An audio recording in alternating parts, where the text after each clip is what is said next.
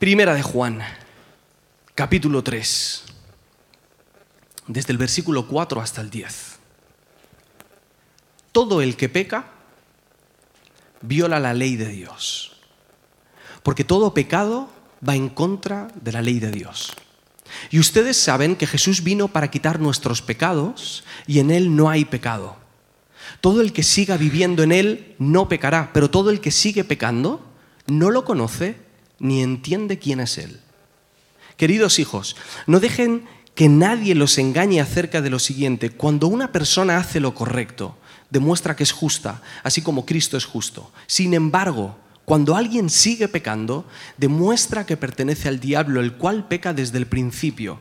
Pero el Hijo de Dios vino para destruir las obras del diablo. Los que han nacido en la familia de Dios no se caracterizan por practicar el pecado, porque la vida de Dios está en ellos. Otras versiones dicen porque el aliento de Dios está en ellos o porque la simiente de Dios está en ellos. Así que no pueden seguir pecando porque son hijos de Dios. Por lo tanto, podemos identificar quiénes son hijos de Dios y quiénes son hijos del diablo. Todo el que no se conduce con rectitud y no ama a los creyentes no pertenece a Dios. Bien, respiramos. Algunos habréis notado cierta tensión en el pasaje. Bien, luego hablaremos de eso. De momento, lo que quería preguntaros es cómo os llamaban vuestros padres cuando os regañaban. Cuando erais adolescentes y os regañaban, ¿qué nombre utilizaban? ¿Lo recordáis alguno? ¿Nombre completo alguno? El nombre completo, ¿no? Primero y segundo nombre, apellido. Bueno, en mi casa ninguno de los hermanos tengo tres hermanas y ninguno tenemos dos nombres. Mi madre sí, mi madre se llama María Gloria y mi padre se llama, ojo, llamadle así por favor, Andrés Ramón. ¿Vale? Podéis llamarle así. Le encanta, ya veréis. Eh, pero yo no, yo tengo un nombre, Andrés.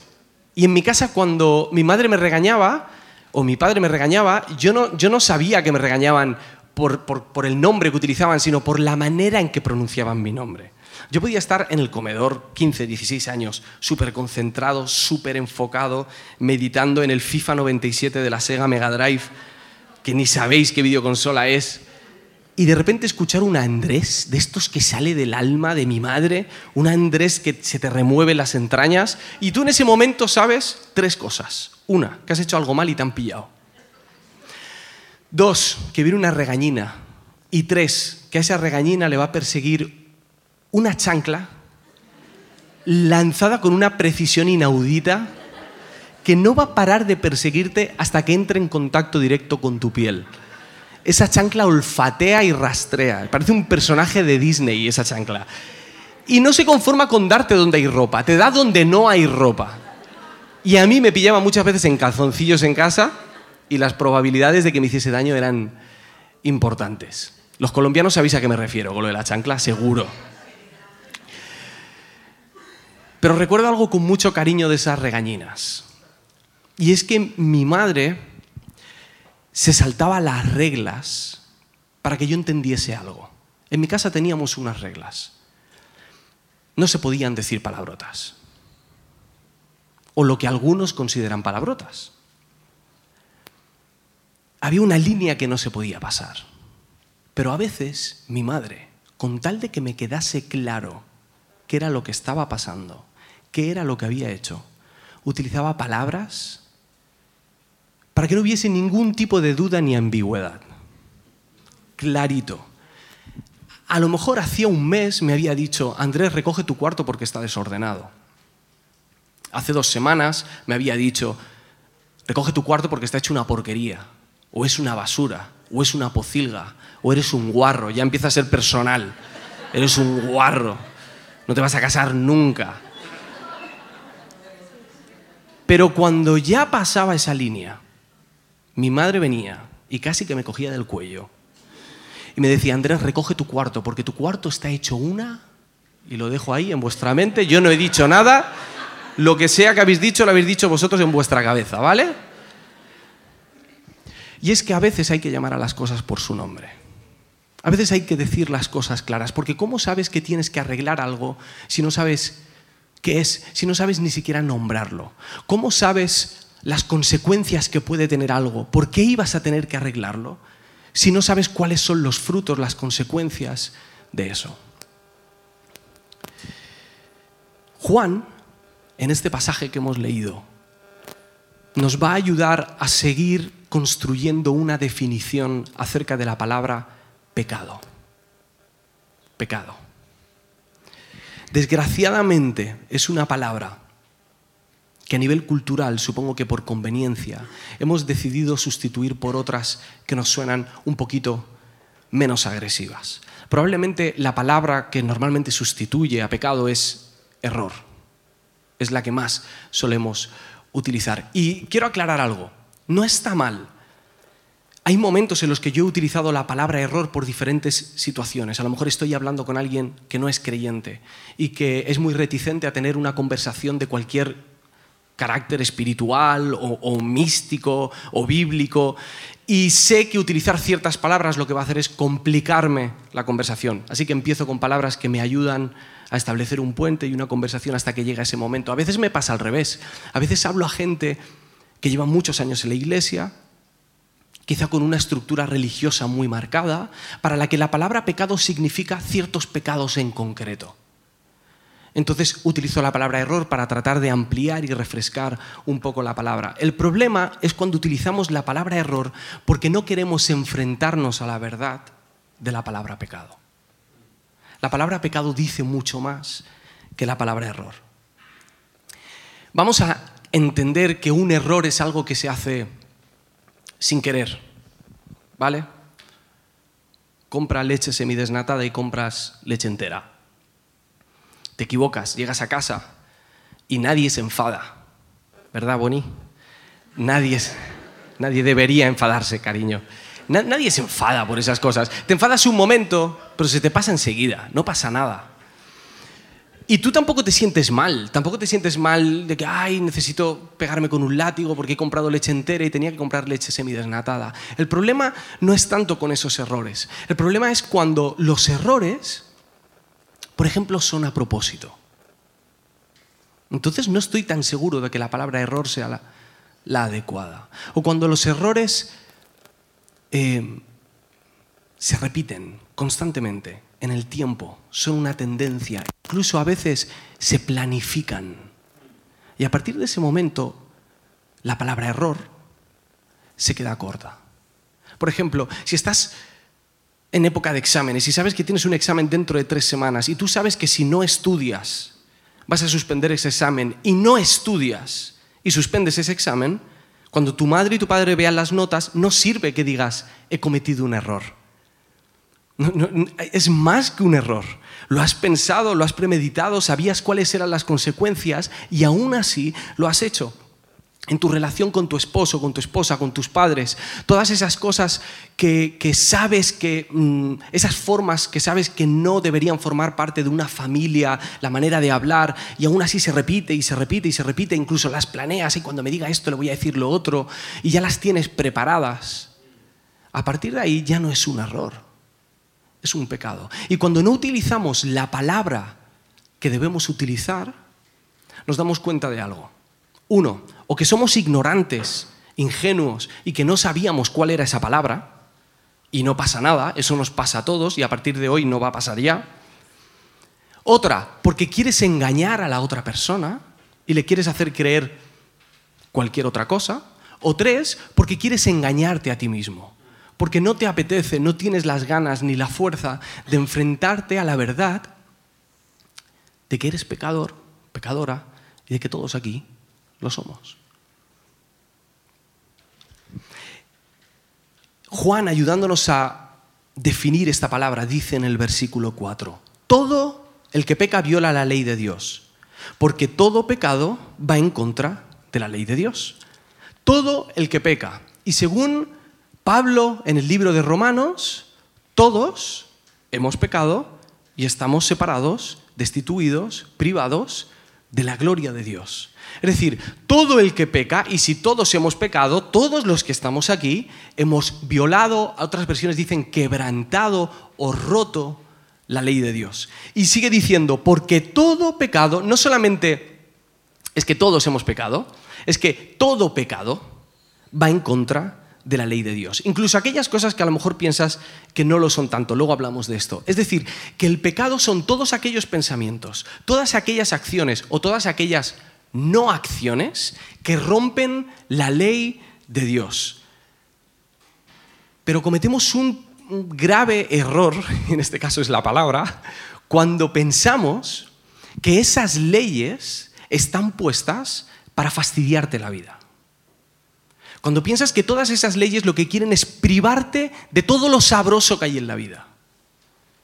Como si fuese un Dios déspota que solamente Él puede disfrutar de la vida y que no quiere compartir absolutamente nada con nosotros, sino que tengamos una vida austera y fastidiada y triste y amargada. Y no es así. Esas leyes no están puestas por el despotismo de un rey. Están puestas por el amor de un rey. Están puestas porque si no las cumples, te separan de la relación que Dios quiere tener contigo y te separan de la relación que deberías tener con el prójimo. Crean una brecha, ponen tierra en medio de la relación. Y esas, esos pecados se manifiestan en egoísmo, en celos, en, en peleas, en guerras, en envidia, en chismes, en lujuria, en sexo ilícito, en mentiras. Se, reflejan de todas esas maneras, pero en, su esencia lo que son son acciones y pensamientos que nos separan de Dios y nos separan de los demás. Hay algo que me gustaría que quedase muy claro. Tú no pones reglas a tus hijos en tu casa para que sean tus hijos. ¿A qué no? Tú no pones reglas y si ellos las cumplen, ya decidiremos la familia si te aceptamos como hijos o no te aceptamos. Tú pones reglas porque son tus hijos, porque amas a tus hijos.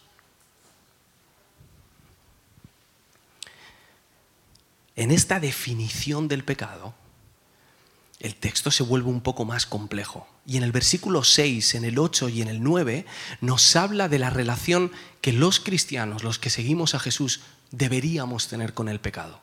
¿Qué tipo de relaciones? Y el versículo 6 dice, todo el que siga viviendo en Él, en Jesús, no pecará. Pero todo el que sigue pecando, no lo conoce ni entiende quién es Él. Sin embargo, cuando alguien sigue pecando, dice el 8, demuestra que pertenece al diablo. Esto me cuesta leerlo. El cual peca desde el principio, pero el Hijo de Dios vino para destruir las obras del diablo.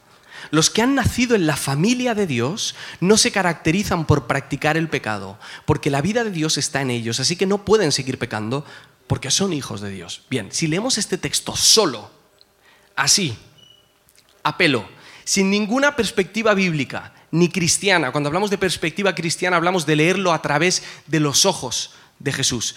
Si lo leemos separado del resto de la escritura, lo que este texto nos está diciendo es que alguien que conoce a Dios no peca. Que alguien que peca pertenece al diablo. Y que los que conocen a Dios no pueden pecar, pero no es que no pueden de que no deben, es que no pueden de que son incapaces, de que no les sale pecar. Y esto entra en conflicto con todos los que estamos aquí. Porque muchos de los que estáis aquí amáis a Dios y seguís pecando.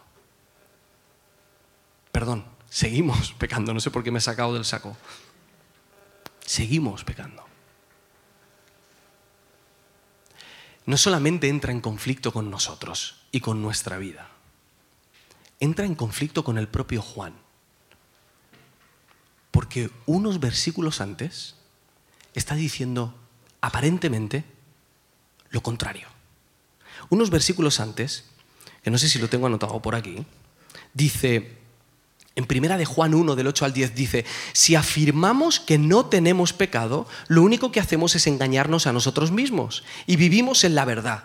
Pero si confesamos nuestros pecados a Dios, Él es fiel y justo para perdonarnos nuestros pecados y limpiarnos de toda maldad. Si afirmamos que no hemos pecado, llamamos a Dios mentiroso y demostramos que no hay lugar para su palabra en su corazón. Juan, mm, vamos a intentar aclararnos. ¿Se peca o no se peca? ¿Se puede pecar o no se puede pecar? Y no me estoy refiriendo a se puede de dar permiso, sino de ¿puede un cristiano que ama a Dios pues seguir cometiendo pecados a lo largo de su vida? Y es que la tensión que hay entre estos dos textos es evidente. Unos versículos antes nos está diciendo que somos hijos de Dios y que Él nos perdona cuando nos acercamos a Él y confesamos nuestros pecados. Y ahora nos está diciendo, la expresión es durísima, que el que peca es hijo del diablo. La expresión es, es arrolladora, es súper incómodo leer esto. Y no solo entra en conflicto con nosotros o con Juan, sino que hay otras perspectivas bíblicas que también entran en tensión con esto.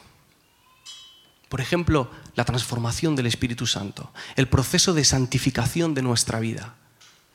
Todos sabemos que es paso a paso que vamos siendo transformados de gloria en gloria, hasta que llegamos en algún momento a ser de la estatura y del conocimiento de Cristo. Sabemos que es un proceso, lo sabemos por experiencia, pero también sabemos que la palabra nos dice que es un proceso. Entra en conflicto con el propio Jesús, porque Jesús a la hora de escoger a sus discípulos no esperó a que cumpliesen las reglas ni a que fuesen perfectos. Al revés. Es más, sus discípulos, habiendo pasado años con él, uno de ellos, uno de los que más amaba a Jesús, Pedro, fue el que le negó tres veces. Así que, ¿por qué está diciendo Juan esto? ¿Qué quiere decir? No lo sé. ¿Os gusta esa respuesta? No lo sé exactamente. No lo sé exactamente. Hay muchas ideas alrededor de esto. Una que era otro escritor, justo en este pasaje. No me convence mucho esa. Otra que era otra audiencia, que este pasaje estaba escrito para otra audiencia. Otros decían que se trataba de un pecado en particular que por lo que fuese el escritor no quiso mencionar. Pero la mayoría, la mayoría de los eruditos y estudiosos y teólogos, los que saben muchísimo, casi todos llegan a la conclusión de que no se está refiriendo a un pecado en particular, sino a una manera de pecar en particular.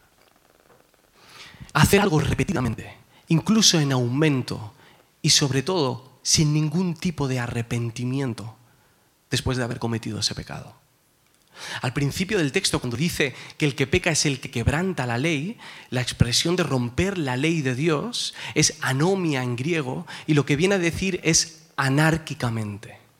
Es decir, no solamente rompe la ley de Dios, sino que desprecia la ley de Dios. De ese tipo de pecado parece que está hablando. Ahora, no me quiero meter en profundidades teológicas porque no tengo la capacidad para entrar ahí. Pero no os voy a dar mi opinión, pero sí el efecto que ha tenido en mi vida este texto esta semana. Cuando yo estaba leyendo este texto, me estaba sintiendo muy incómodo. Y las palabras de Juan me recordaban a las palabras de mi madre cuando me regañaba. Tenía la intención de que quedase muy claro qué es el pecado, muy claro cuáles son los errores trascendentales de nuestra vida, que pueden marcar nuestro rumbo. Y hay dos cosas que quedan claras. Una, que el pecado es pecado. Por favor, no lo llamemos de otra manera. No lo llamemos de otra manera. Qué diferente hubiera sonado la parábola del hijo pródigo si, el hijo hubiese pensado, papá, papá, he cometido un error. No, papá, he pecado contra el cielo y contra ti. Qué diferente. Lo primero es que quede claro que es pecado. Y lo segundo es que quede claro que es del diablo, que no es de Dios, que es el diablo el que peca desde el principio. que es algo que no tiene que formar parte de nuestra vida, que no podemos jugar con el pecado, que no podemos darle el dedo porque te coge el brazo, porque no viene a darte placer. Eh, eh, pensamos que el pecado de alguna manera es bello, es bello, es tentador, es un postre. Y lo que Juan nos está diciendo es, no juegues con eso, es del diablo, es del diablo no forma parte del plan que Dios tiene para tu vida. A veces parece que el pecado te va a dar lo que necesitas, lo que, lo que necesitas sentir. Parece que el pecado va a dar lo que promete, pero todos aquí lo sabéis ya. El pecado no da lo que promete. El pecado te miente. Y lo primero que hace el pecado en nuestra vida es cambiar nuestra percepción acerca del pecado y hacernos creer que no está tan mal que podemos lidiar con ellos sin ningún problema, que puede formar parte de nuestro caminar, pues bueno, uno peca y se arrepiente. Y Juan quiere que entendamos la gravedad del asunto. Y no solo eso, sino que pecar es romper la ley de Dios. No tu ley. ¿Por qué digo esto? Porque hay cosas que a lo mejor en tu familia se aceptan. Socialmente habéis llegado a un pacto en el cual hay ciertas cosas que se permite hacer. Y eso no quiere decir que estén bien. Y en nuestra sociedad pasa muchísimo más.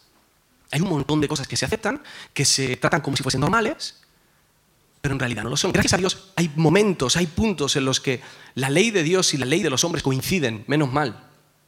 Menos mal, por lo menos el no matarás, más o menos la mayoría lo tenemos claro.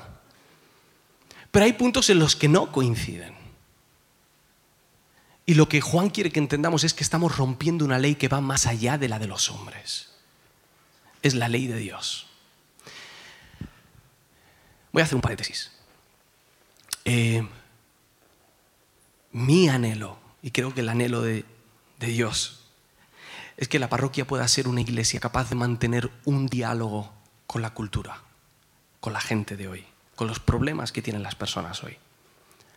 Y cuando nosotros hablamos de pecados socialmente aceptados, la mayoría de los que estáis aquí habéis pensado en los mismos pecados. Cosas que tienen que ver con el sexo ilícito o cosas que tienen que ver con el aborto. Y me parece muy bien, me parece muy bien. Pero me parece muy triste que solo seamos capaces de ver eso. Porque hay un montón de cosas que hemos abrazado de la cultura sin ningún problema y son pecado. Y forman parte de nuestro día a día. Por ejemplo, endeudarse constantemente, sin ningún tipo de reparo. Pedir otro préstamo. Y, oye, ¿por qué no pedimos otro préstamo? O el capitalismo, el necesito tener cosas, necesito suplir lo que Dios no es capaz de suplir en mi vida y comprar y comprar constantemente. Por ejemplo, menospreciar las necesidades de los, de los pobres, de las viudas, de las minorías. Dejarlos a un lado, como si no nos importase. Esos versículos, que no son uno ni dos, son muchísimos en la Biblia, nos los saltamos como si no hubiese ningún problema. El chisme, madre mía, es que lo llevamos dentro. Lo llevamos dentro. En, España y en Latinoamérica no nos salvamos ninguno. Te tienes que ir a Suecia para eso. Lo llevamos dentro sin ningún problema. Las televisiones que más se ven, las revistas que más se venden, son las que se dedican a hablar de otras personas. Y se ha creado una industria millonaria alrededor de un pecado, el chisme. Y forma parte de nuestro día a día. ¿Sabes cuando te acercas a alguien y dices, oye, ¿y tú qué piensas de lo que ha hecho el jefe? Va, no me, intentes decir que esa reunión va a acabar orando por el jefe. Porque sabes que no es así. Oye, ¿o tú qué piensas de que fulanito esté saliendo con fulanita? ¿O tú qué piensas de lo que, de lo que Andrés dijo el domingo en la predicación? ¿O tú qué piensas de esta u otra decisión? ¿O tú qué piensas de lo que ha hecho tal familiar en tu casa. y hemos abrazado esos pecados sin ningún tipo de pudor. Y resulta que esos pecados también van en contra de la ley de Dios. No van en contra de una ley impersonal, van en contra de la persona que ha puesto esa ley. Tú cuando tus hijos rompen la ley de tu casa, tú no te sientes mal porque han roto una regla únicamente. Te sientes mal porque no han tenido en cuenta tus palabras.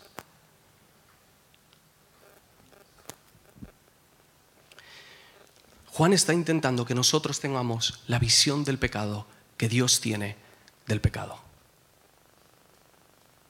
¿Cómo ve Dios el pecado? ¿Y cómo vemos nosotros el pecado? ¿Cuáles son las diferencias? ¿Cuál es esa brecha? ¿Y qué tenemos que hacer para poder comprender, aunque sea sentir un poquito, qué es lo que Dios siente al pecado? No se trata solo de no pecar, sino de odiar el pecado. No se trata solo de amar a Dios, sino de amar lo que Él ama y odiar lo que él odia. No hay un interés en este pasaje que hemos leído de que seáis perfectos. No lo leáis así. Este pasaje no habla de que tienes que ser perfecto y dejar de pecar de la noche a la mañana. Es más, si estuviese haciendo eso, lo que nos estaría proponiendo Juan es el mismo sistema de religión que cualquier otra. Uno, haz esto. Reglas. Cumple. Eso es lo que proponen casi todas las religiones. Haz cosas. ¿Y sabéis qué? Que nos encanta eso, nos gusta porque nos da seguridad, nos ayuda a encajarlo todo en el sitio, vale, ya sé lo que tengo que hacer y a veces hasta lo anotamos, ¿no? Tengo que hacer esto y esto y esto y esta semana voy a mejorar en esto y en esto y en esto. La manera más disimulada en la que lo hacemos es el 1 de enero, ¿no? Cuando nos proponemos todas esas cosas que vamos a hacer y a dejar de hacer durante el año. La mayoría de las religiones son así, haz esto.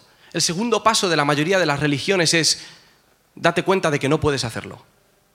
Descubre que no puedes. No puedes meditar tanto como el budista te dice que medites. No puedes llegar a ese pensamiento tan elevado. No puedes cumplir todas esas reglas que propone la Biblia o que propone el Islam o cualquier otra religión. Y el tercer punto que te dan casi todas las religiones es siéntete muy, muy, muy mal por no haber cumplido esto. Y ten muchísimo miedo y vergüenza, porque la que viene es gorda. Esas son las cosas que nos proponen las religiones. Y a veces las religiones no son las que tú piensas. Por ejemplo, el consumismo es una religión. Haz esto, consigue esto, cumple estos sueños, llega a tener estos sentimientos, siéntete satisfecho como solamente el dinero, las posesiones o las cosas materiales te pueden hacer sentir satisfecho. Para darte cuenta luego de que no puedes, de que no llegas, de que no vas a poder irte, poder irte a las Bahamas todos los años. Probablemente no vas a poder irte ningún año, para ser exactos. Para luego acabar sintiendo vergüenza porque no eres nadie, porque no has podido cumplir con lo que el sistema te está diciendo que tienes que cumplir. Y eso no es lo que Juan está proponiendo. Hay algo más en estos versículos. La ley, las reglas no te van a ayudar a cumplir las reglas. Las reglas no te van a ayudar a cumplir las reglas. La ley no te va a ayudar a ser mejor persona. La ley va a descubrir la persona que eres. La ley nos va a revelar nuestros errores, va a revelar que no llegamos a cumplirla.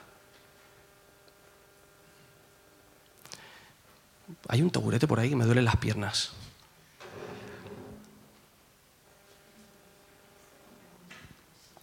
Si no, dejadlo, no pasa nada. No sé por qué me duelen las piernas. Estaré poniendo malo. No, sí, ya no, sí, ya no, que me siento como mi padre.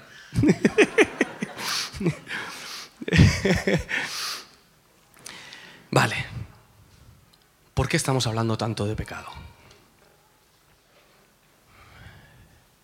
Porque si no llegamos a entender, aunque sea un poquito, la trascendencia que tiene el pecado en nuestra vida, lo que ofende a Dios, lo que nos separa de Dios, no vamos a poder saborear ni un poquito de lo que significa el amor de Dios. Y ese es el objetivo de Juan a través de toda la carta. Que nosotros entendamos cómo es de grande el amor de Dios. Y parte de ese proceso empieza reconociendo quién eres cuando no tienes a Dios? ¿Quién eres cuando no le perteneces a Él? ¿Quién eres cuando cometes esos errores? Hace varios años iba con Bonnie en el coche, Avenida Burjasot, cuando la Avenida Burjasot tenía dos carriles. Qué tiempos, ¿verdad? Y había una parte en el camino en el que hay un cruce en el que los coches se, asomaban muchísimo para salir y era súper peligroso y han, habido varios golpes ahí. Entonces, siempre que íbamos en el coche, nosotros cuando llegamos a esa zona, aunque no viésemos ningún coche, nos echábamos un poquito a la derecha y, así por si acaso. Era de noche, sería las doce y pico, la una de la noche, veníamos no sé dónde y, y íbamos con las niñas detrás. Vera tendría un año, era bebé, estaba en su sillita de bebé. Y entonces hicimos esto, íbamos por la calle y por precaución giramos un poquito a la derecha y una moto que venía detrás, muy pegada y haciéndome luces, de repente me empieza a pitar. Me empieza a pitar cuando yo hago esto y no me preguntéis por qué, os prometo que me da vergüenza contar esto. Yo no soy, yo no soy así. Yo no discuto nunca en, los coches, en el coche. Discuto solo con Bonnie en el coche. O sea, no, no, no, no vamos gritando a la gente por la calle, ni bajando la ventanilla, ni, vamos a pegarnos. Sabéis que eso lo hace mucha gente, ¿no? Que reaccionan como si, no fueseis vosotros, ¿no? bueno, la cuestión es que me empezó a pitar la moto y yo, cogiendo el ejemplo de mi madre, pero mal, le dije algo que no tenía que haber dicho. Estábamos solos en esa avenida y con la ventana de Bonnie bajada. Yo creo que ese tío lo oyó, seguro. Llegamos al semáforo y el tío me sigue pitando y se me pega en la ventana de Bonnie. Y yo estoy a punto de gritarle y decirle, pero tú, lo dejo a vuestra imaginación. Cuando de repente el chico yo veo que tiene un rostro bastante tranquilo y me dice, tienes la puerta de la niña abierta. Se me cayó el mundo encima. Automáticamente, tío, perdóname, pensaba que me estabas pitando por otra cosa. Lo pasé fatal, qué vergüenza. Qué vergüenza. Esto, perdón, pecador, Pecador gracias Marta. Fijaos que no, no sé quién lo ha dicho, pero sé que lo ha dicho Marta. O sea, ¿Hay algo? ¿Por qué os cuento esto? Porque sé que muchos, cuando leemos estos pasajes, nos sentimos como si nos estuviesen pitando para fastidiarnos. ¿Por qué Andrés me está contando esto esta mañana con lo contento que yo estaba? ¿Por qué Juan tuvo que escribir de esto? ¿Por qué la Biblia tiene que sacar estos temas? Y sentimos que nos están pitando para decirnos lo mal que hacemos las cosas. Y no nos damos cuenta de que nos están pitando para decirnos que si no tenemos cuidado, estamos poniendo en peligro nuestra vida. Y estamos poniendo en peligro la vida de los que nos rodean. Y probablemente algunos, al escuchar esto, se sientan como si esa, se sienten como si esa moto estuviese ahí, fastidiando.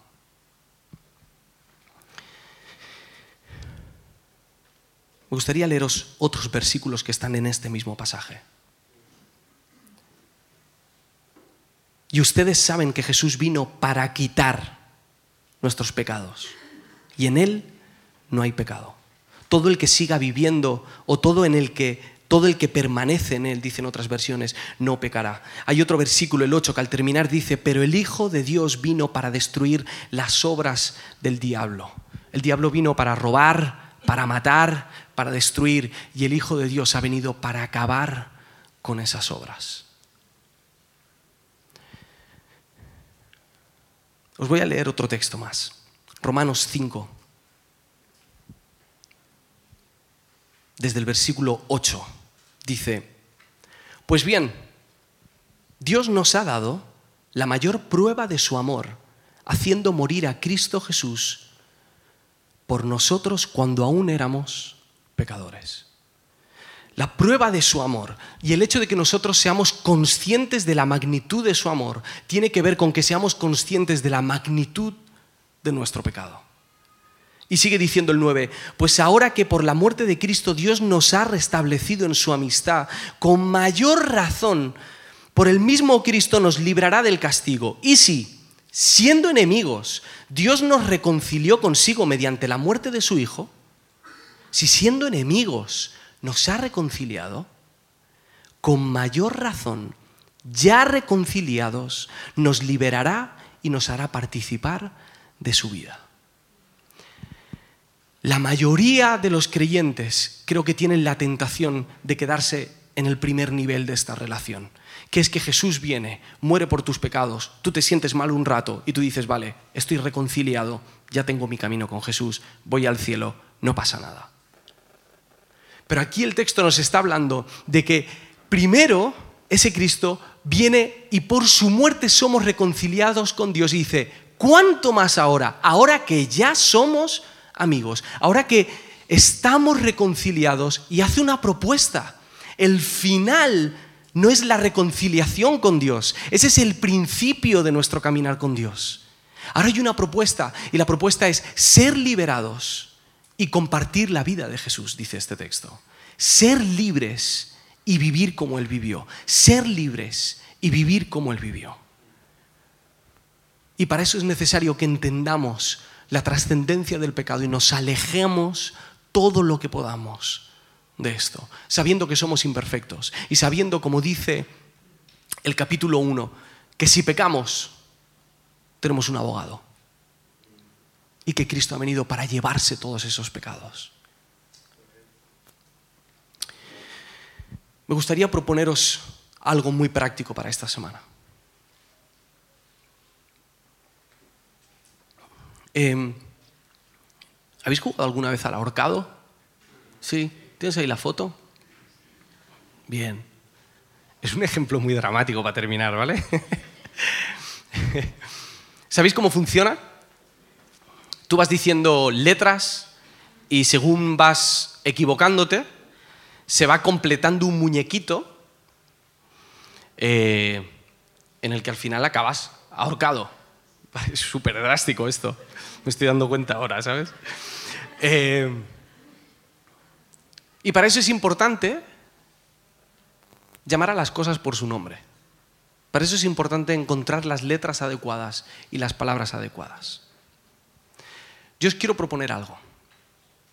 Que durante esta semana, cada mañana, cada mañana, leáis el Salmo 139. Es un salmo hermoso. Luego lo leéis. Y vais a ver que David al escribir este salmo sintió cosas muy parecidas a, a las que nosotros sentimos con nuestro pecado.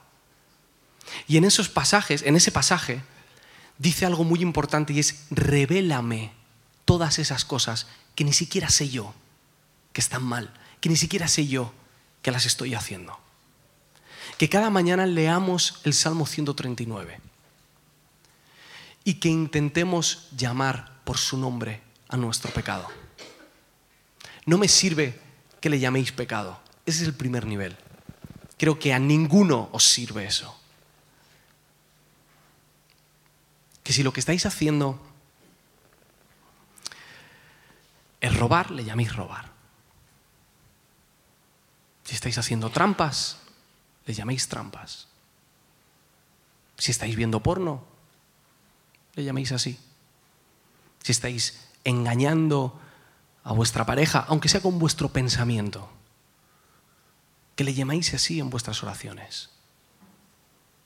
Que si estáis menospreciando a la gente que no es de vuestra clase, le llaméis así. O a la gente que no es de vuestra raza. O a los más pobres. O que si estáis criticando a alguien, le llaméis así que llamemos a las cosas por su nombre. No te estoy, no, te estoy diciendo que lo publiques en Facebook.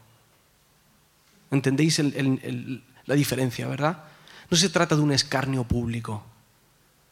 Se trata de que al menos en nuestra intimidad podamos tener una conversación honesta con Dios, la que llamemos a las cosas por su nombre.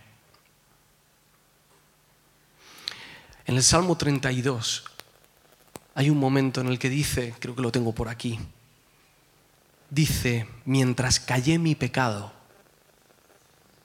mi cuerpo se consumió con mi gemir durante todo el día. Sin embargo, en el mismo capítulo dice, te manifesté mi pecado, no encubrí mi iniquidad. Dije, confesaré mis transgresiones al Señor y tú perdonaste la culpa de mi pecado. Podemos ponerle nombre a nuestro pecado y sentir la libertad del perdón de Cristo. O podemos seguir callándonos nuestro pecado y seguir consumiéndonos por dentro. Señor, eres tú el único que puede convencernos de esto. Espíritu Santo, revela nuestros errores. Y luego revela nuestros pecados, los más profundos, Señor, aquellos incluso que desconocemos. Y danos la valentía de pronunciarlos en nuestras oraciones contigo, incluso de confesarlos a alguien si es necesario. Y libéranos, Señor. Libéranos y danos esa vida que tú tienes para nosotros. Señor, yo creo que la parroquia puede ser un lugar de verdad, de transparencia, de perdón y de misericordia, Señor. Y sé que este solamente es el primer paso de muchos para llegar a ser una comunidad que sabe llamar a las cosas por su nombre. Y que no solamente ve el pecado como tú lo ves, sino que ve tu gracia y tu misericordia como tú la ves, Señor. La recibimos y nos arrepentimos delante de ti. En el nombre de Jesús. Amén. Salmo 139, cada mañana. Que tengáis una semana estupenda.